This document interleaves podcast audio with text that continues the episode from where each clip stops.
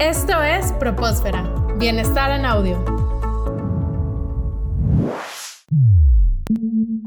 Muchas veces manejamos el bienestar físico y el bienestar mental como cosas separadas, pero es posible que el ejercicio nos ayude a tener un mejor desempeño mental. El doctor John Ratty, profesor de psiquiatría en Harvard, ha escrito algunos libros al respecto de la relación entre el ejercicio y la salud mental. Y para hablar sobre este interesante autor, estamos con la doctora Gabriela Ortiz, decana de Bienestar y Salud de Universidad Tech Milenio. Hola Gaby, ¿cómo estás? Hola Iván, muy bien, gracias. Perfecto, muchas gracias por estar aquí. Gaby, nos gustaría hablar sobre John Ratty, sabemos que él va a estar en el evento Wellbeing 360 y habla de este y otros temas relacionados con el bienestar físico y el bienestar mental, específicamente cómo influye en el cerebro. Pero podrías decirnos un poco más sobre por qué se decidió presentar a al doctor Ratti en este evento? Claro, primero que nada estamos muy muy emocionados de tener a, John Ratti, sobre todo que puedan compartir no nada más con el público general, sino también con los alumnos de, de las carreras relacionadas con salud. El doctor Ratti aborda el ejercicio y sus beneficios no solo desde el punto de vista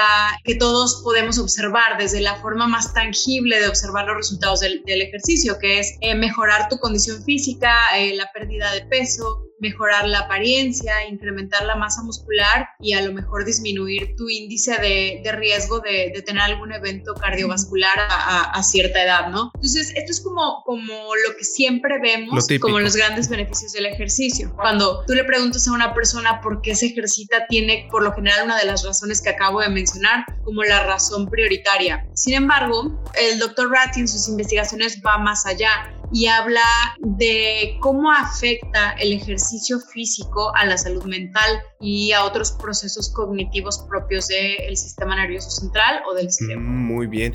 Y si yo hago ejercicio, ¿qué beneficios a nivel mental podría, podría notar? Sí, está comprobado que la gente que hace ejercicio, por ejemplo, si tú haces algún tipo de ejercicio previo alguna clase o alguna actividad cognitiva que sea demandante o retadora, puedes tener mejor rendimiento que eh, si eres una persona completamente sedentaria, ¿no? O que si estuviste una hora antes viendo tele o sentado en el sillón. Entonces, esto tiene que ver también con neurotransmisores y sustancias que se activan dentro del cerebro cuando estamos haciendo ejercicio. Por ejemplo, el doctor Ratti habla mucho de el Brain Derived Neurotropic Factor, que es eh, factor neurotrópico derivado del cerebro, que ayuda a, a la estimulación del lóbulo frontal a partir del ejercicio y bueno, todas las implicaciones que esto trae consigo, ¿no? Eh, no nada más el tema de, de, poner atención, de la retención, sino de el humor, el estado emocional de la mm, persona y otro, otro tipo de cosas que van todavía más allá como hacia largo plazo, ¿no? No, no nada más un efecto inmediato sobre la salud mental, sino, por ejemplo, habla del ejercicio como un factor que disminuye el riesgo de enfermedades como Alzheimer y otros trastornos neurodegenerativos, ¿no? Entonces, todavía es, es más allá de lo que podemos obtener de manera inmediata el ejercicio, que es, que es muchas veces en lo que nos enfocamos, ¿no? Lo que nos regresa el ejercicio de manera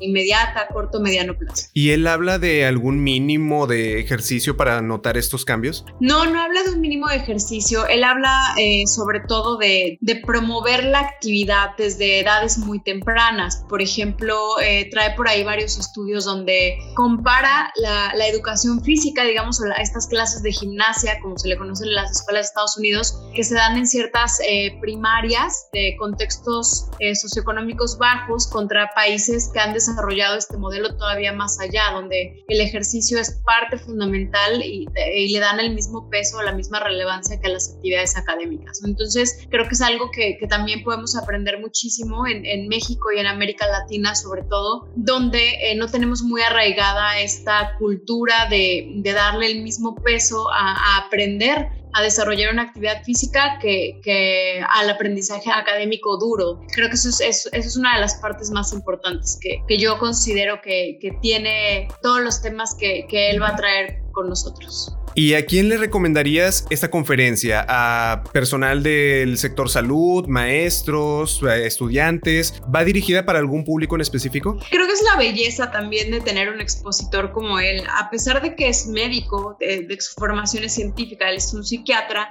desde su libro Spark lo hace en un, en un lenguaje bastante accesible para personas que, que no necesariamente están dentro de la comunidad científica o acostumbradas a escuchar ciertos términos. Entonces, yo recomendaría esta conferencia para todos, pero sí definitivamente como parte de la Escuela de Bienestar y Salud de la Universidad Tec Milenio, uno de mis principales intereses es ver ahí a los estudiantes de, de la Escuela de Salud. Excelente. Gaby, ya para finalizar esta cápsula, ¿hay algún comentario que te gustaría decir a las personas que nos escuchan? ¿Algún comentario final? Sí, eh, no se pierdan esta y otras conferencias que, que, se van a tener en este, en este evento Wellbeing 360. La verdad es que todos esos expositores de talla internacional serían muy difíciles de, de juntar en un, en un mismo foro, sin embargo, eso es una una de las cosas positivas que podemos sacarle a la pandemia, ¿no? Que nos permite tener todo este repertorio de, keynotes y de lectures magníficas que, que, nos van a dejar muchísimo aprendizaje. Claro, va a estar Martin Seligman, Tal Ben Sahar, Lea Waters, entre otros muchos expertos que pues han tenido un gran impacto en el bienestar emocional y en la psicología positiva, ¿verdad? Muchísimas gracias Gaby, agradecemos muchísimo tu tiempo y esperamos tenerte próximamente en otro episodio. Nos vemos en el foro Wellbeing 360. Claro, muchas gracias.